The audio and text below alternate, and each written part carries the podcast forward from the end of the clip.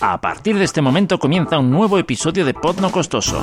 Puedes ponerte en contacto con nosotros en podnocostoso.com o en facebook.com barra podnocostoso. Disfruta este podcast.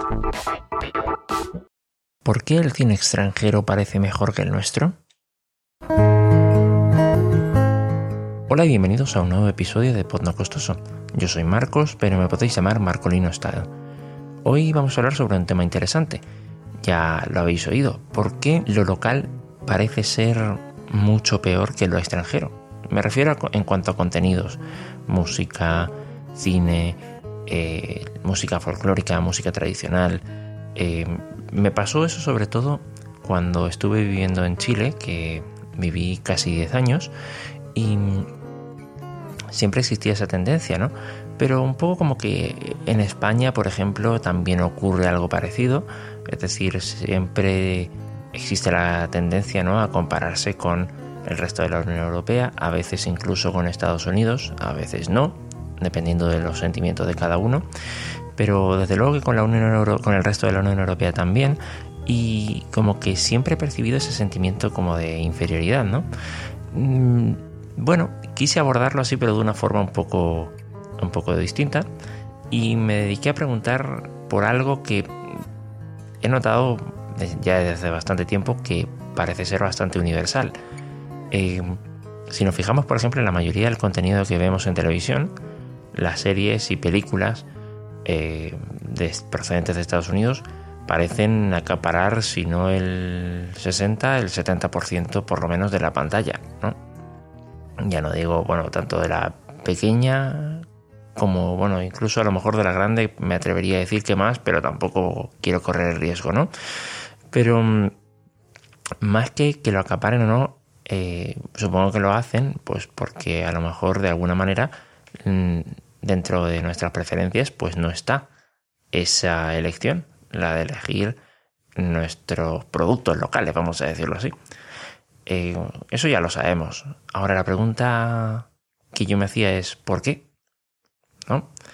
Eh, y bueno, pues precisamente sobre eso, sobre el cine, quise preguntar y estuve preguntando sobre todo pues en, digamos, en Cello, en algunos canales en Cello, en, en amistades, en WhatsApp y bueno, hay algunas respuestas que a lo mejor vale la pena escuchar. Y entonces, ante la pregunta de por qué el cine americano parece ser mejor, parece arrasar más que el cine local, las respuestas fueron las siguientes. El cine de mi país me da la sensación de que tiene un sonido demasiado fuerte, un doblaje demasiado marcado. A veces incluso están sobreactuados. Da la impresión de que son actores de teatro demasiado acostumbrados al teatro, que tienen que hacer cine y están acostumbrados casi a chillar. Las películas norteamericanas tienen mejor calidad de película, de cine, de imagen. Pues yo pienso porque el norteamericano en general tiene mucha creatividad. Sabe cómo llamar la atención, entretener, impactar, dilo como quieras. Pero las películas españolas yo pienso que no tienen tanto boom, tanto impacto. Ahora están empezando los españoles, las películas españolas, a llamar la atención. Poco a poco se están dando cuenta que haciendo películas notoriamente entretenidas impacta. Y esperemos que más adelante el cine español se transforme como el cine americano, pero hay que darle tiempo, mucho tiempo. Que como no me van a gustar las películas americanas y los cambios, es sobre todo la fotografía y el cambio de plano. Aquí en una película española, pues viene el caballo de lejos, ¿no? Y tú lo ves en el horizonte y sigues viendo el horizonte y sigues viendo el caballo y tú piensas a ver si sale o se cruza un ciervo, pero no, el caballo sigue avanzando despacito, la toma sigue ahí, en fin, ha cambiado bastante, pero vamos, yo eh, siempre abogo por el, por el cine americano, por supuesto. No sé, yo siento que tienen mucho más dinero en producción, para que me entienda el que más le invierte billete a las películas, pues salen más mejor, mejores efectos. No estoy diciendo que el cine mexicano no sea bueno, hay muy buenas películas mexicanas, pero el americano siempre impacta con eso. Producción, dirección, Bueno, estas no son todas las opiniones, pero quise parar aquí porque, bueno, parece ser que la creatividad es una de las, de las razones, ¿vale? El presupuesto es otra y la sobreactuación, ¿vale? Mm, sí, puede ser, no lo sé. Eso ya en cada uno, en la opinión de cada, de cada uno, ¿no? Sí que a lo mejor la creatividad a mí me, ha tocado un poco en lo personal. Eh, fui misionero de la Iglesia de Jesucristo de los Santos de los Últimos Días y viví pues dos años con americanos o relacionándome con ellos, con, bueno, americanos, entendámonos, con estadounidenses. Y sí, recuerdo especialmente el caso de un compañero que tuve, ¿vale? Que era un forofo del cine y vamos, sí, eh, explotaba creatividad por todos lados, ¿vale? Eh, cada mañana me contaba los tres o cuatro sueños que había tenido durante la noche y esto a diario, ¿de acuerdo?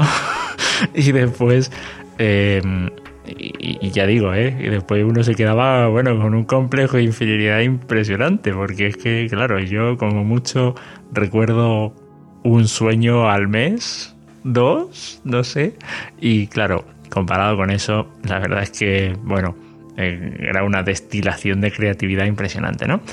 Em, vamos, cualquier cosa lo podía convertir en, una película de cine. Y eso que, bueno, para los que no, no sepáis lo que, lo que es estar como misionero, normalmente, pues mm, la televisión no, no se ve, ¿vale? Mm, la radio tampoco. Es decir, eh, estaba un año a lo mejor sin contacto con películas, digamos, comerciales y, o más. Y bueno, pues aún así tenía, tenía eso, ¿no? Ese, ese impulso, no sé, yo digo, ¿eh? era, era impresionante. Em, después la otra, la otra cosa que se estaba mencionando era pues la sobreactuación. Bueno, no sé, yo en determinados tipos de telenovelas a lo mejor puedo verlo, eh, pero claro, estamos hablando de cine. Mm, no lo sé, ahí ya puede que se dé en algunos casos o no. De todas formas, claro, la telenovela está un poco a medio camino entre, entre el teatro y, la televisión, ¿no? Entonces, pues un poco de, de griterío, un poco de, ¿no? de ese tipo de actuación más propia del teatro, pues sí, sí que se puede encontrar. En una película, pues claro, sí que depende un poco del estilo, pero sí que es verdad que en las películas americanas no se da con demasiada frecuencia. Por no decir que creo que no se da. Tampoco que sea un cinéfilo, cinéfilo, ¿no? Pero no me, no me lo parece, por lo menos a mí. Y después, el otro tema es el tema de la cantidad de dinero que se dedica en producción. Y sí, sí, ahí ya con, con el dinero hemos topado, ¿no?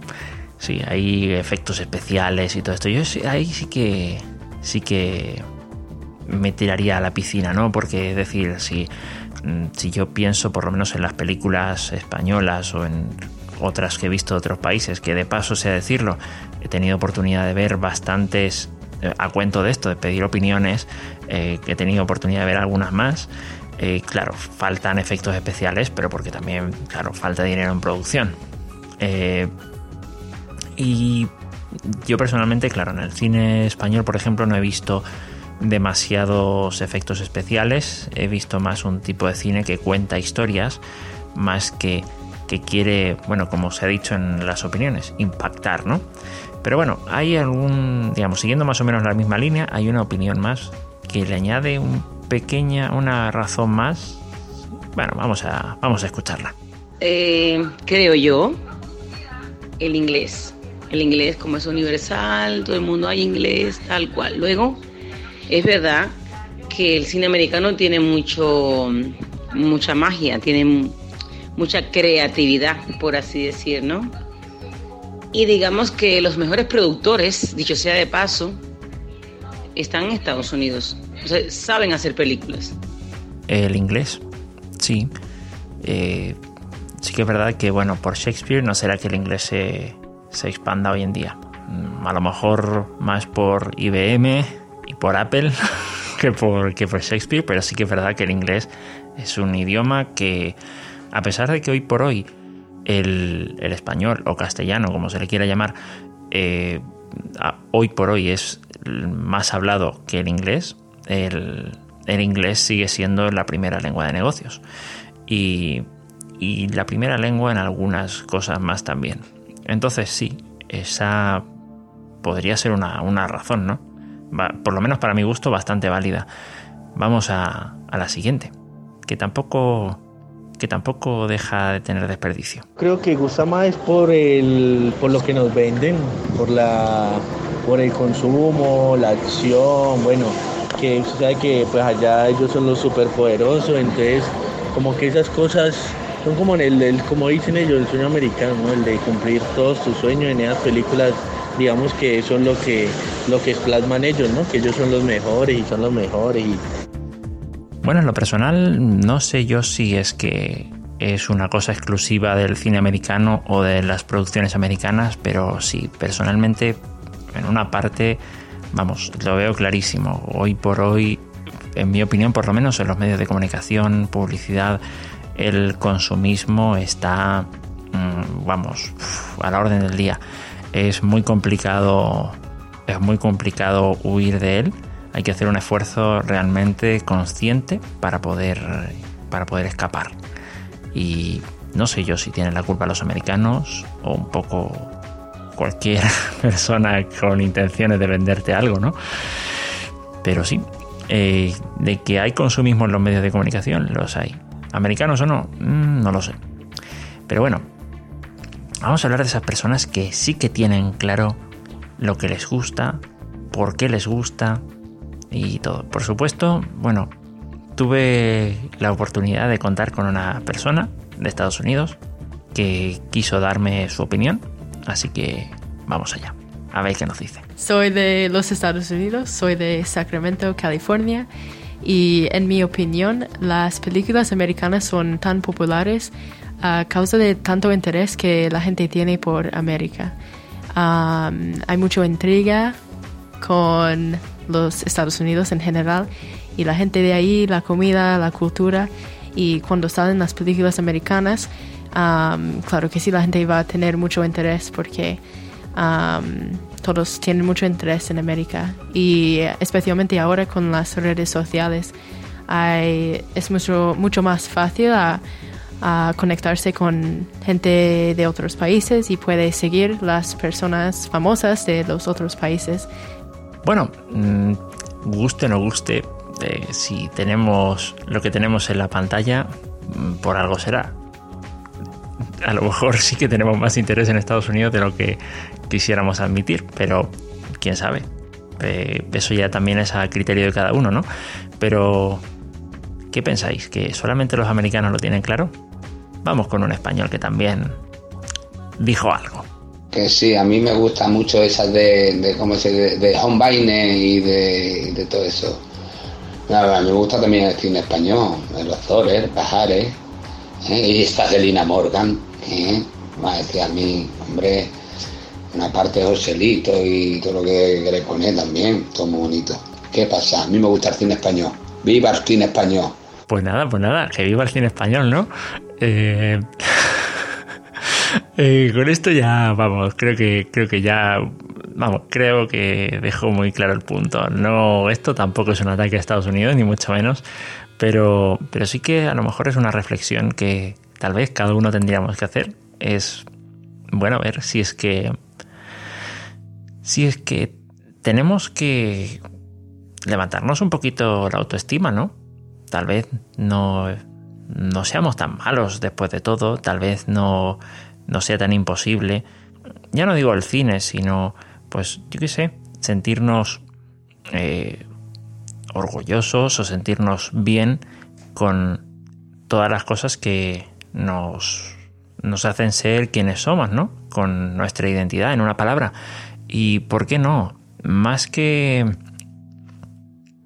eh, buscar ese sentimiento de, de superioridad mm, o inferioridad, a lo mejor lo que más importaría sería que compartiésemos eso con los demás, que al final entre culturas nos pudiésemos entender, ¿no? Al final pienso yo que no, no somos tan diferentes los seres humanos y ¿por qué nos tendríamos que diferenciar por culturas? Eh, o por lo menos, mm, ¿por qué tendríamos que usar la cultura como una excusa para diferenciarnos? Y eso es, esa es la idea que quería pues transmitir en este, en este episodio. Espero que os haya gustado, cuento con vuestras opiniones, no os olvidéis facebook.com barra podnocostoso y podnocostoso arroba gmail.com. También, por supuesto, en el canal de Cello, ¿eh? Eh. Muy fácil, muy fácil localizar el podcast. Lo difícil a lo mejor es recordar el nombre, pero ahí está. Y bueno, pues espero que el episodio os haya gustado. Y si no os ha gustado también, me lo tenéis que decir, vamos. Eh, espero vuestras críticas también. No, no sois tan buenos conmigo, que también de las críticas se aprende. Eh, nada, espero que nos encontremos muy pronto. Hasta luego.